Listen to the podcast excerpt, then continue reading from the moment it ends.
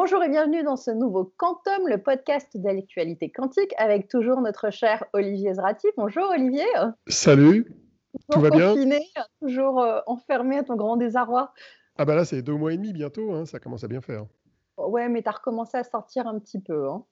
Euh, oui, enfin sortir pour faire des courses. bon, tu as envie de voir du monde, tu as envie de redonner. Ah oui, ouais, ouais, ce serait bien de voir des gens en vrai, hein, c'est clair. Et puis donc toujours avec moi, Fanny Bouton, toujours euh, journaliste en high-tech et qui accompagne Olivier pour essayer de lui poser des questions pour qu'il me donne des réponses intelligentes sur ce podcast sur le quantique. On va essayer, on va essayer. On va essayer. Alors, c'est parti avec l'actualité des événements. Alors, il y avait un lab quantique, mais on n'a pas eu le temps d'y assister parce que malgré euh, nos confinements respectifs, on, est quand même bien occupés. Et puis, donc, on n'aura rien à vous raconter là-dessus. Mais par contre, euh, il va y avoir d'autres événements. Il y a le début juin. Euh, on va vous mettre le lien. Il y a la 17e conférence internationale du quantum et physique logique, QPL. Euh, est-ce que tu peux nous en parler, Olivier? Est-ce que tu as des petits détails En fait, c'est une conférence que j'ai découvert en recevant un mail et euh, je m'y suis inscrit. Elle dure 3-4 jours euh, la première semaine de juin. Mhm. Et en fait, elle parle beaucoup d'algorithmie et d'outils de, développement logiciel quantique. Et j'ai découvert qu'il y avait notamment une intervention de Simon Perdry, qui est un, chercheur français dont on ne parle pas assez souvent, qui est basé à Nancy et qui est spécialisé dans une, une des branches du calcul quantique au niveau algo et au niveau programmation qu'on appelle le ZX Calculus. J'ai toujours pas compris à quoi ça servait, mais je sais que c'est très intéressant. c'est une sorte de programmation graphique euh, pour développer des algorithmes quantiques, donc euh, avec des notions de topologie. C'est intéressant. Évidemment, cette conférence en parle beaucoup et, traite en général des algorithmes et des outils de développement. Donc, je, vais développer ma culture sur le sujet en, en regardant un bout. Quoi. Voilà, donc on pourra revenir dessus si, si tu as eu le temps d'assister à suffisamment de conférences et d'éclairer ta lanterne sur certains sujets.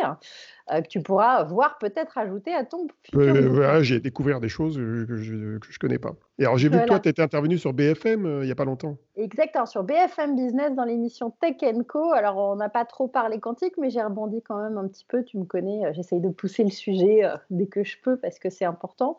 Alors, étant BFM, on dit souvent que c'est la chaîne de télé des belles-mères. la hein. partie business, c'est un peu différent, c'est ça, non? Voilà, la partie BFM Business, c'est plus vraiment sur euh, tu sais, tout ce qui est acquisition de start-up, euh, tout ce qui est euh, justement le CAC 40 et tout. Et donc, il y, a y a une émission qui s'appelle Tech Co avec Sébastien Coinon et qui parle vraiment de l'actu des nouvelles technologies, mais plutôt côté business en effet. Et donc, on est revenu sur différents sujets, mais il y avait surtout le sujet. Qui, qui, me fait toujours sourire et hérisser le poil en même temps, qui est celui de Quant, euh, ce grand moteur de recherche français hein, qui, était intéressant. Mmh Au départ, c'est plein de bonnes. Euh, c'est une idée qui est louable hein, d'avoir un moteur de recherche qui, un, regarde pas et analyse pas tes datas. Et, euh, et puis d'avoir aussi un, concurrent français ou européen à Google, c'était hyper intéressant. Mais bon, les chemins qui ont été pris, les choix techniques, les choix euh, il y a tout un tas de choses qui font que euh, j'y croyais pas. Euh, et, là, on a découvert cette semaine que, en effet, c'était plutôt un prototype qui avait été mis en place à l'époque et que. tu fais référence à un mémo d'une des branches de l'armée, hein, c'est ça, qui a été fait sur un audit. Oui, voilà, qui, est sorti alors qu'il n'aurait pas dû sortir. Hein, c'est un document qui était resté. donc, donc voilà. Et, et le problème, c'est que la version V2 hors sortie de prototype devait se faire à l'été 2019 et ça n'a pas été le cas. Et donc, euh, bah, il n'y a pas moyen de scaler ou d'implémenter de, ça.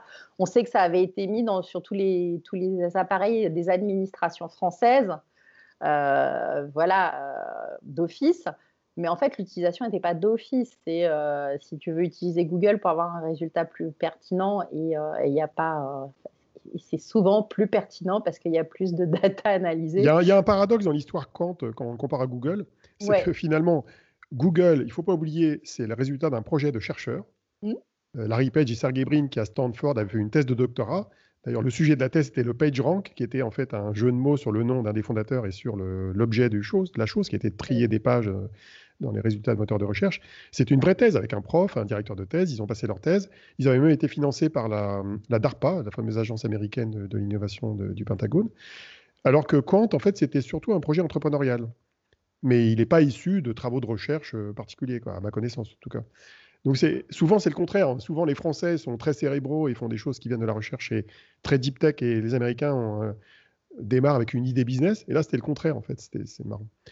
c'est une des raisons d'ailleurs qui fait que ça n'a pas marché. Hein. D'ailleurs je suis pas revenu là-dessus dans l'émission, mais euh, c'est vrai qu'il faut pas oublier, c'est qu'avant qu'il y ait Google en France, il y avait quand même nomad.fr comme moteur de recherche qu'on utilisait. Alors il y avait Yahoo qui était le concurrent américain, mais .fr aussi. On avait des moteurs de recherche spécifiques au site français et, euh, qui étaient. Il y avait Exaline, mais était, était positionné pour les entreprises. Oui, tout à fait. Mais voilà, mais on avait des trucs qui marchaient plutôt pas mal. Et puis quand Google est arrivé, c'est vrai qu'ils ont été efficaces sur tous les types de recherche. Et, assez vite sur les sites français aussi. un problème de timing, c'est que quand tu lances un, concurrent d'un leader établi, tu le lances pas 13 ans après. Quoi. Euh, Google a été créé en 98, euh, Google a fait son IPO son introduction en bourse en 2004. Mm. C'est depuis cette époque-là qu'ils sont leaders euh, incontestés du marché, même avant. Et à ma connaissance, Quant a été lancé en 2013-2014. Donc c'est bien trop tard par rapport au cycle de vie des produits. Alors après, c'était sur cette différence-là. C'était, euh, comme dirait euh, Monsieur Léandri, c'est vivons heureux, vivons cachés. C'est, on va pas lire vos datas. Mais après, bah, du coup, c'est le modèle économique. C'est comment tu rentabilises le bousin et comment tu payes tous les serveurs qu'il va falloir et tout si tu n'as pas les datas des gens qui viennent sur le site. Ça me rappelle, hein, ça, ça, les scénarios que j'ai souvent rencontrés ces cinq dernières années. J'ai eu au moins trois ou quatre fois des, jeunes entrepreneurs qui sont venus me voir en disant euh, Monsieur Ezrati, euh, j'ai une idée, je vais faire un Facebook plus ergonomique. Alors que Facebook avait déjà 2 milliards d'utilisateurs ou 1 milliard et demi à ah l'époque. Euh, voilà. Et je dit Mais attends, oui, d'accord, mais quand on veut améliorer sur une fonctionnalité un, un, produit qui est largement leader sur le marché, c'est largement insuffisant. Très souvent, on il vaut mieux surfer sur une vraie méta-vague technologique, euh, genre l'interface graphique euh, avec Windows, l'arrivée d'Internet, l'arrivée du smartphone, qui sont de, vraies ruptures technologiques majeures qui changent des usages chez les, utilisateurs. Alors que là, on n'est plus sur la fonction. Certes, la vie privée, c'est un sujet important, mais c'est une fonction parmi euh, des dizaines de fonctions dans le moteur de recherche. Oui, il faudrait que ce soit une option dans Google si je veux plus voilà, accès à une data et qu'on ait le droit de le faire et le paradoxe, le paradoxe, c'est que si la vie privée était si importante que ça, et il est clair qu'elle l'est, mais si elle était aussi importante que ça, les gens seraient ni sur Facebook, ni sur Twitter, ni sur euh, Google, et ni sur plein d'autres choses Finalement, on, se rend compte, hein, et je l'ai vu dans différents débats et hackathons ces derniers temps, c'est l'usage, quand ça devient utile de mmh. lâcher ces datas, quand ça te rend service et que ça te fait gagner du temps, tu es prêt à lâcher plein de trucs euh, et, on va le voir dans le médical, on va le voir dans la banque et l'assurance dans les prochains mois. Euh, il y a des banques hein, qui réfléchissent sur euh, comment faire des prêts immobiliers en, deux heures via une application, mais ça voudra dire qu'on a lâché toutes nos datas, déclarations d'impôts, etc., et que ce sera capable d'agréger, d'analyser tout grâce à un algo. Mmh. Donc, mais quand tu es devant ta bagnole ou ta baraque et que tu te dis là je clique et je peux avoir l'acceptation ou pas de mon prêt, quand tu sais le stress que c'est quand tu fais un emprunt, euh, le temps que les banques se décident, je vais te dire que des fois tu rates des ventes qui. Voilà. Euh, je pense qu'il y a plein de gens. Bon, et le rapport avec le quantique dans tout ça euh, C'était quantique? Non, pas du tout. voilà, non, c'était juste mon actu à moi, j'avais fait un petit peu. Et donc, non, j'ai rebondi sur le fait que investir dans les technos françaises, c'est bien, mais il faut savoir les choisir. Et que pour moi, voilà, c'est le prochain truc sur lequel il faut investir. C'est pas l'IA, c'est pas quant, c'est le quantique. Donc voilà. C'est un des sujets, mais il est intéressant de ce point de vue-là. D'autant plus qu'il est assez diversifié.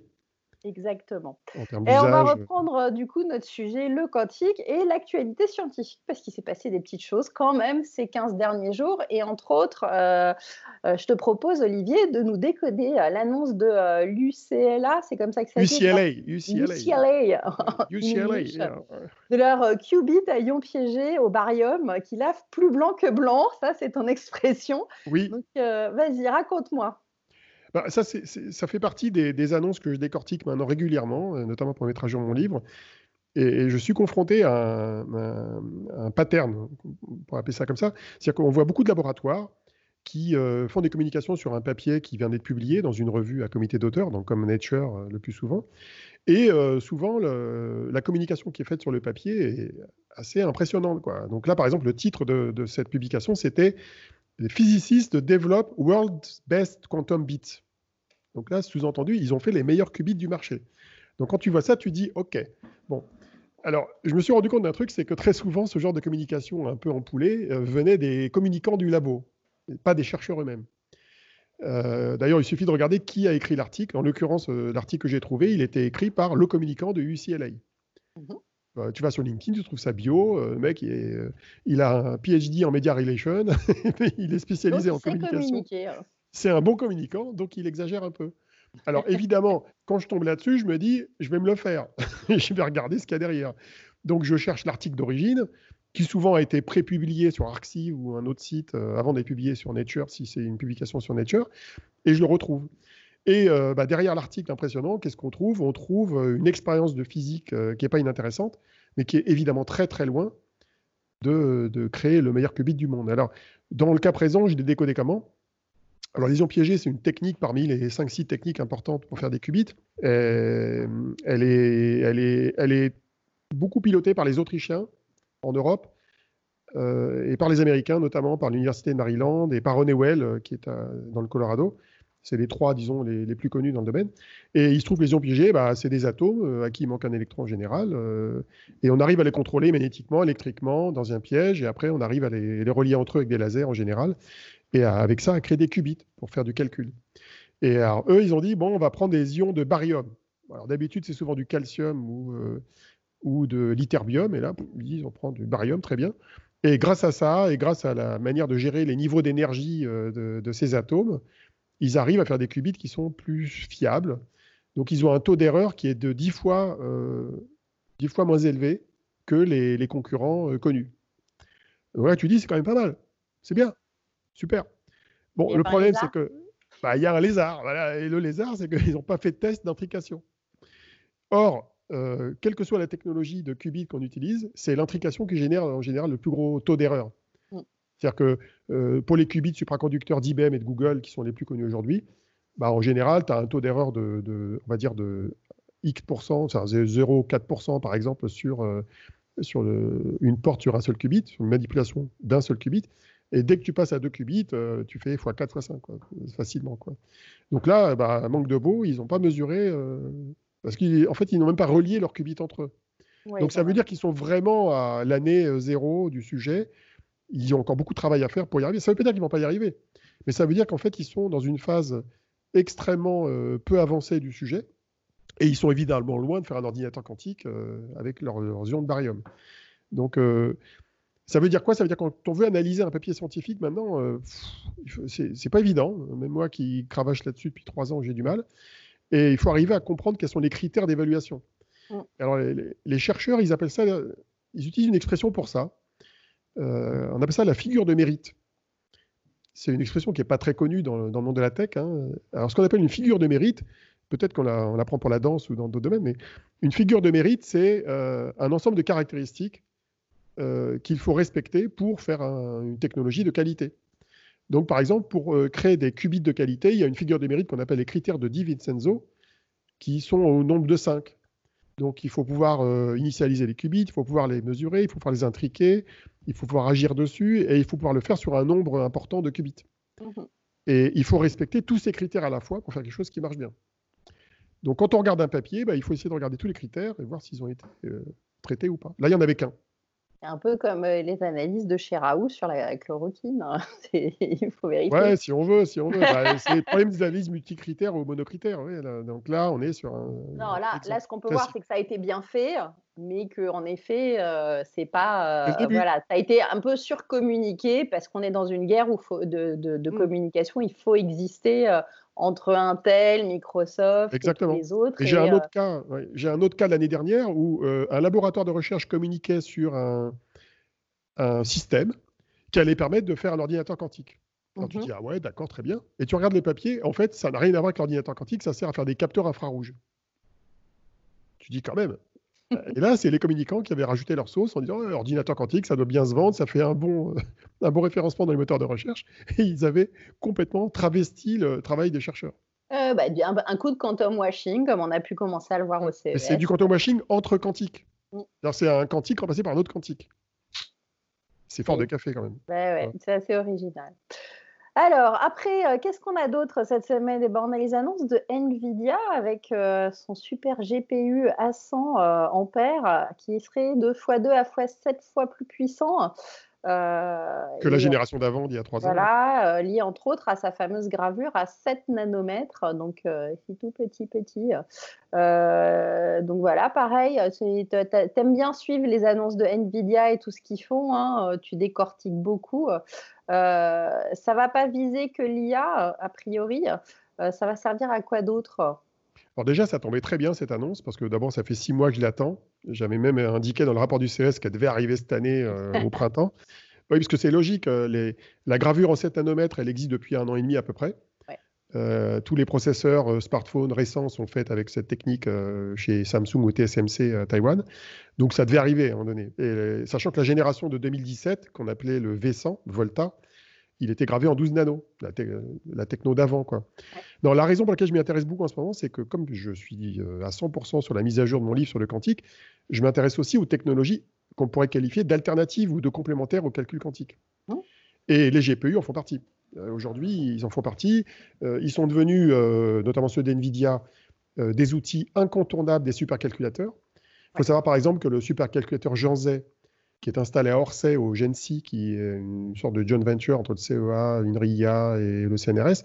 Euh, le, le GENSI, euh, qui héberge ce calculateur qui a été fabriqué par HP, eh bien, il comprend 1200 GPU NVIDIA de la génération 2017, de, V100.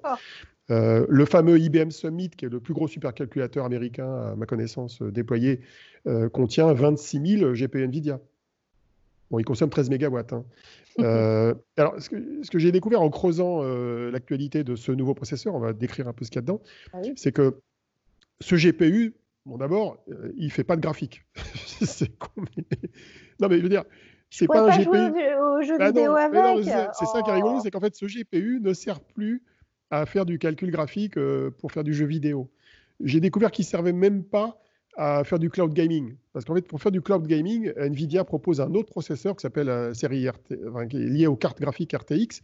Ils ont un autre processeur qui contient des, unités de calcul qui sont spécialisées pour le, shading, c'est-à-dire euh, la génération des, images en 3D avec la gestion des ombres, euh, des rayons de lumière, etc. Et donc tout ça, ça n'existe pas dans le, GPU dont on parle, là, pour l'IA. Euh, donc ils ont des GPU pour le jeu vidéo et pour le graphique. Et ils ont ce qu'ils appellent des GPU, mais qu'en fait sont devenus des processeurs généralistes qui servent à faire du calcul euh, hautement parallélisé euh, pour du calcul scientifique, pour des réseaux de neurones, donc pour le, fameux monde du machine learning et du deep learning dans le domaine de l'IA, alors dans lequel on peut mettre la reconnaissance d'image avec les réseaux convolutifs, d'accord? Mhm. Mais on peut y mettre plein de choses. Par exemple, il y a beaucoup de GPU qui sont utilisés pour faire du traitement de la parole. C'est pas très graphique la parole, hein. même si euh, la reconnaissance des phonèmes, donc des unités de base de la parole, sont faites avec des méthodes équivalentes à la reconnaissance d'image, mais fondamentalement, c'est des techniques de réseau de neurones. Et donc, euh, ce qui est assez étonnant aussi, c'est que tous ces supercalculateurs qui contiennent maintenant des milliers et des milliers de GPU NVIDIA, que ce soit l'ancienne ou la, future génération, eh bien, en fait, ils servent essentiellement à faire du calcul scientifique. Donc, euh, toutes les bibliothèques de code euh, qui servent à faire du calcul scientifique, elles ont été développées pour supporter le fameux CUDA, qui est l'interface de programmation des, processeurs de, NVIDIA, supporter euh, le calcul flottant, supporter les calculs de matrices et de vecteurs qui sont gérés directement par, ces processeurs-là, pour accélérer le calcul scientifique. Donc ça peut servir aussi bien à faire de la météo, du calcul en éléments finis d'écoulement de, l'air sur des ailes d'avion, de faire des calculs dans la bio, tout ce qui est bio, biotech, euh, criblage de, médicaments, simulation de protéines, euh, tous ces trucs-là qui nécessitent énormément de calculs euh, sont utilisent maintenant des GPU. Et c'est ce qui est intéressant, c'est que ça pourrait quoi, ça reste en concurrence avec ce que pourrait faire un jour un ordinateur quantique. Alors, oui et non. oui, dans la mesure où aujourd'hui, ce que font les GPU et ces supercalculateurs n'est pas encore accessible par les ordinateurs quantiques. Mhm. Le jour où les ordinateurs quantiques auront des milliers de qubits opérationnels on pourra faire des choses avec eux qu'on ne peut pas faire avec ces machines-là. Mais il y a aussi des choses que ces machines-là savent faire que le quantique ne saura pas faire. Donc, résultat des courses, je pense que, à la fois d'un point de vue technologique et d'un point de vue logiciel, dans les, dans les 15-20 ans qui viennent, on va de toute façon avoir affaire à des systèmes hétérogènes, hybrides. Oui, avec une vraie complémentarité. Voilà. Déjà, on sait qu'un ordinateur classique est obligatoire pour piloter un ordinateur quantique, parce que c'est un, instrument de physique qu'il faut piloter avec de la logique euh, informatique euh, classique, mais, mais on, aura de, on aura beaucoup de calculs hybrides. Alors, dans un premier temps, on sera obligé de passer par là, parce que euh, quand on passera par l'étape de ce qu'on appelle le NISC, qui est l'ordinateur quantique bruyant avec un nombre intermédiaire de qubits, eh bien, on aura besoin de toute façon de créer des algorithmes hybrides avec du classique à côté du quantique. Mais je pense que même quand on aura un ordinateur quantique très puissant, au-delà du, NISC, on aura quand même besoin de, complémentarité avec du, calcul classique. Pourquoi? Parce que, par exemple, typiquement, un, ordinateur quantique, même s'il y a beaucoup de qubits dedans, il n'est pas fait pour traiter de très gros volumes de données. Parce que c'est difficile de rentrer les données dans le calcul quantique, en fait. Pas rentrer dans le détail, mais c'est difficile. Donc, tout ce qui est lié au big data, tout ce qui est lié au crunching de très gros volumes de données, tout ce qui est lié au calcul en, flottant, par exemple avec des nombres flottants avec de la haute précision, ça, restera probablement dans, le domaine du supercalculateur. Par contre, tout ce qui relèvera de l'optimisation de problèmes complexes, euh, d'équations complexes avec beaucoup de variables, euh, de recherche de minimum énergétique qui est utile dans la simulation moléculaire, qui est utile dans la banque, dans la finance, dans, la logistique, dans euh, l'optimisation de parcours pour les transports, toutes ces, choses-là relèveront du calcul quantique. Et on aura besoin de mélanger les deux, en fait, je pense. Donc c'est intéressant de regarder ce qui se passe des deux côtés. Et dans la mise à jour de mon livre, en ce moment, je suis en train de regarder un autre domaine qui est passionnant, mais dont on ne parle pas du tout, qui est l'ordinateur supraconducteur. Mm-hmm. Alors, à ne pas confondre avec les qubits supraconducteurs.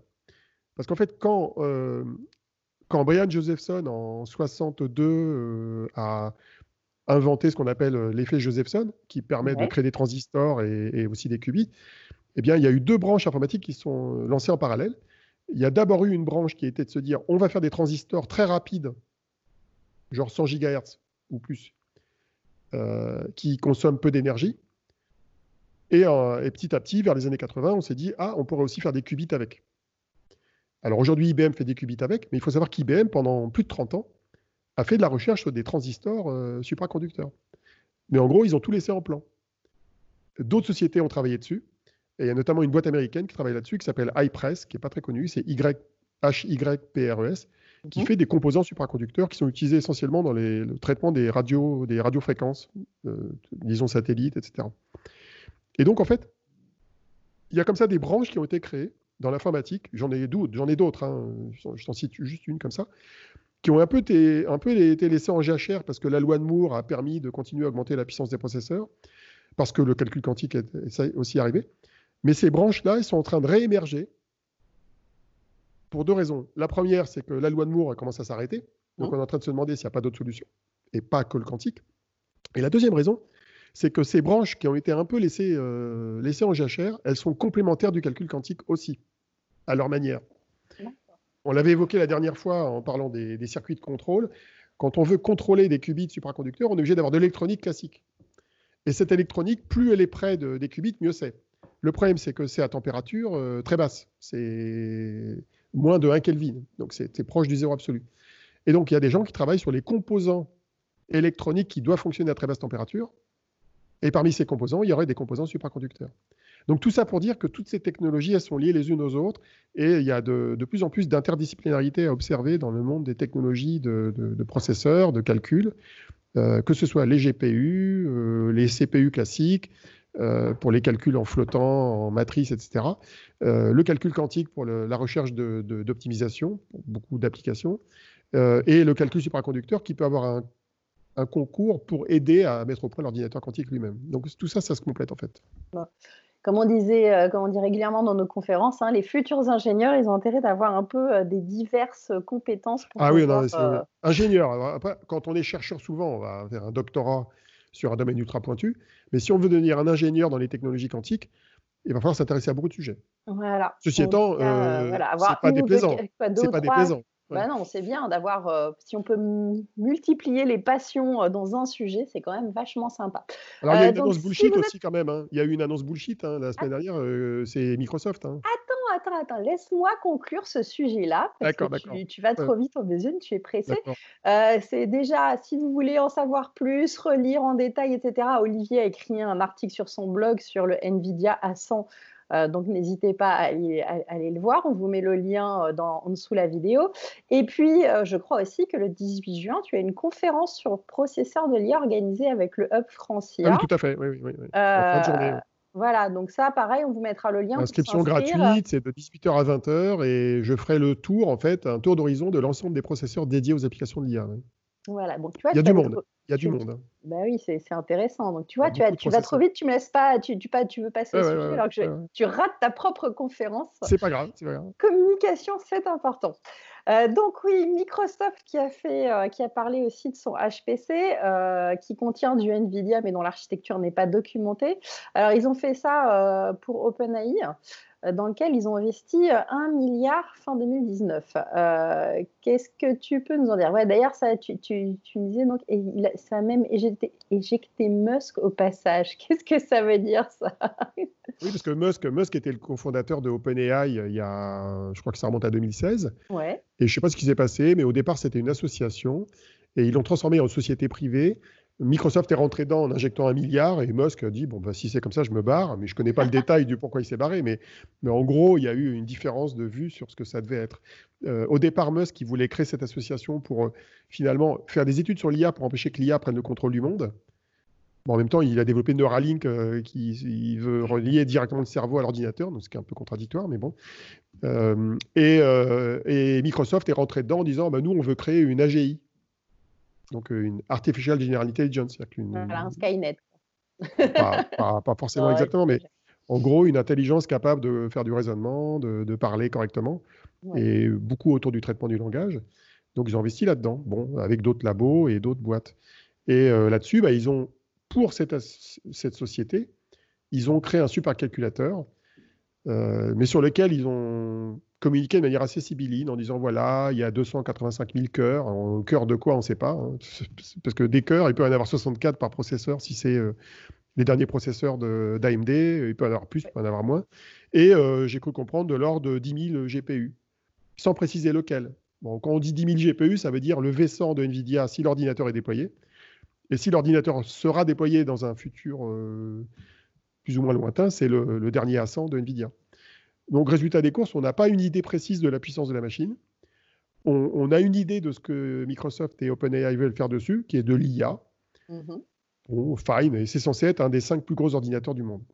Oui, a priori, ça va quand même pas être inintéressant ce qu'ils vont faire. C'est vrai que c'est dommage qu'ils aient pas euh, un petit peu plus détailler euh, certaines capacités techniques. Alors, la question que je me pose, c'est pourquoi ils n'ont pas détaillé? Alors, euh, ils n'ont peut-être pas voulu détailler parce qu'ils n'ont pas voulu dire qu'ils mettaient l'ancien ou le nouveau GPU d'NVIDIA. Peut-être qu'ils n'avaient pas le droit encore d'annoncer justement en termes de, temps de communication. Ils sont encore sous embargo. Ouais, il y a une autre raison, c'est qu'ils ne parlent pas du CPU, ils ne disent pas si c'est du Intel ou du AMD ou autre chose. Alors, euh, je sais que Microsoft a des relations toujours euh, chaud-froid avec Intel, donc peut-être qu'il y a une explication là. C'est peut-être le temps de finir de dealer un truc. Ah oui, parce qu'il faut savoir qu'aujourd'hui, ah oui, parce qu'il faut savoir qu'aujourd'hui, le meilleur processeur pour faire du, CPU en data center, c'est pas Intel. C'est la série Epic ROM de, de, AMD. Et d'ailleurs, j'ai découvert un truc euh, sur le, Nvidia, c'est que Nvidia, ils fournissent le GPU qui est un chipset, mais ils fournissent aussi un serveur. C'est un serveur 5 euh, ou 6 U, euh, c'est haut comme ça à peu près. Et c'est un serveur où ils mettent 8 processeurs. Sauf que ces 8 processeurs GPU, ils les contrôlent avec euh, des CPU classiques. Eh bien, ça s'appelle les DGX. C'est des serveurs mmh de NVIDIA. Eh bien, ces DGX de première et deuxième génération, ils étaient équipés avec du Intel, du Xeon Phi, je crois, à l'origine. Et là, ils sont passés à AMD pour la troisième génération. Donc, je ne serais pas étonné que Microsoft a fait un petit Intel aussi dans l'histoire euh, pour, la même, pour la même raison en fait que Nvidia. On, saura sûrement incessamment sous Un autre truc qui est intéressant et d'ailleurs qui, n'existe pas dans le quantique comme débat, c'est les problèmes de, vitesse de transfert d'information. Parce que la nouveauté d'Nvidia euh, est liée à une acquisition qu'ils ont faite il y a un an d'une boîte israélienne qui s'appelle Mellanox, qui est spécialisée dans en fait, les cartes réseau très haut débit pour relier des serveurs entre eux. Et euh, dans leur DGX, justement, ils ont mis 9 euh, cartes réseau, 200 euh, gigabits seconde, je crois. Et ça permet de relier en fait chaque serveur à plein d'autres serveurs. Ce qui fait que ça permet d'avoir des réseaux un, peu maillés de serveurs connectés entre eux pour optimiser le transfert de données entre plusieurs serveurs et d'optimiser des calculs d'IA pour répartir les traitements sur plusieurs machines. Et ces, ces débits-là, il continue d'augmenter régulièrement. Et donc, ça fait partie des caractéristiques des supercalculateurs aujourd'hui, qui est de, faire transiter aussi des données extrêmement rapidement. Donc, tout ça, ça évolue en parallèle. Euh, la puissance du processeur, la puissance de la mémoire qui va à côté, la puissance du réseau qui relie les, CPU. Et euh, à chaque fois, on gagne un ordre de grandeur, enfin, on fait x2 en général à chaque génération pour aller encore plus vite. Est-ce qu'on assiste du coup à une bataille entre euh, GPU, HPC et, le calcul quantique ouais, on, en a déjà un petit peu parlé. Alors la, bataille, oui, la bataille, elle existe, mais pas au niveau du hardware. La bataille, elle existe chez les gens qui développent des logiciels. Mmh C'est-à-dire qu'à chaque fois que quelqu'un euh, euh, présente euh, soit un algorithme de suprématie quantique comme Google il y a, il y a, 6-7 mois, en septembre-octobre dernier, soit un algorithme théorique qui permettrait sur du calcul quantique de faire des, prouesses, ben, il y a des gens qui disent Moi, je vais faire pareil sur du classique. Donc il y, il y, a une guéguerre algorithmique en fait. Oui. Euh, et d'ailleurs, l'une des raisons, elle est liée au fait que le calcul quantique aujourd'hui, dans le meilleur des cas, il s'appuie sur des machines qui ne sont pas parfaites, puisqu'il y a ce qu'on appelle les problèmes de fidélité des qubits. Comme il y a bah un taux d'erreur, on fait un calcul euh, analogique qui n'est pas parfait. Et donc, euh, ce taux d'erreur qui existe sur le calcul quantique, alors certes, il existe des astuces pour le corriger, on appelle ça des codes de correction d'erreur, mais il nécessite d'avoir un grand nombre de qubits et c'est pas prêt d'arriver. Et donc, on, est en train de confronter aujourd'hui des machines analogiques qui ont un taux d'erreur donné et des machines peut-être moins puissantes, mais qui font pas d'erreur. Donc en fait, la bataille, elle est entre les deux. Donc euh, il y a des astuces permettant d'imiter euh, à bon compte euh, une machine qui fait des erreurs avec une machine qui n'en fait pas, mais qui est, qui est, plus lourde. Donc la bataille algorithmique, elle est, elle est encore très très ouverte. Et je pense que ce qui va se passer, c'est que plus l'ordinateur quantique va faire des progrès, plus ça poussera les, les créateurs d'algorithmes et de logiciels qu'on va qualifier de traditionnels de faire des efforts pour améliorer l'efficacité de leur machine. Parce qu'il faut savoir que plus une machine est puissante, plus les euh, développeurs sont paresseux. C'est connu ça. oui, oui c'est simplifié. C'est le théorème de la baignoire. Tu connais le théorème de la baignoire? Non. Bah, le théorème de la baignoire en informatique, c'est quelle que soit la taille de la baignoire, elle se remplit toujours. Donc par exemple, ton, ton SSD ou ton disque dur chez toi, il est rempli de plein de trucs. Ça, c'est clair. Voilà. c'est pour ça que j'en suis à deux serveurs NAS et que je vais peut-être d'en prendre un troisième. Donc, euh, pourquoi? Parce que tu passes de la vidéo 720p euh, à 1080p, puis bientôt il y aura de la 4K, de la 8K et, des photos. Oui, on commence à avoir des films 4K et ça remplit vite des terrains. Hein. Ça prend de la place. Donc, en fait, euh, bah, en informatique, c'est pareil. Le super, les supercalculateurs, quelle que soit leur taille, on les remplit. On utilise leur puissance, mais eh pas ben forcément en étant euh, précautionneux au niveau du, de la programmation. Voilà. Écoute, merci Olivier. Hein, ça fait déjà une demi-heure qu'on discute euh, tranquillou de nos petits sujets d'actu. Donc, tu vois, ça passe vite. Euh, on se retrouve dans 15 jours, bien évidemment, pour un prochain Quantum. Et je suis sûre que tu auras encore plein de choses à nous raconter. On n'arrête jamais. questions à te poser. Allez, au revoir. À très Allez, vite. Salut.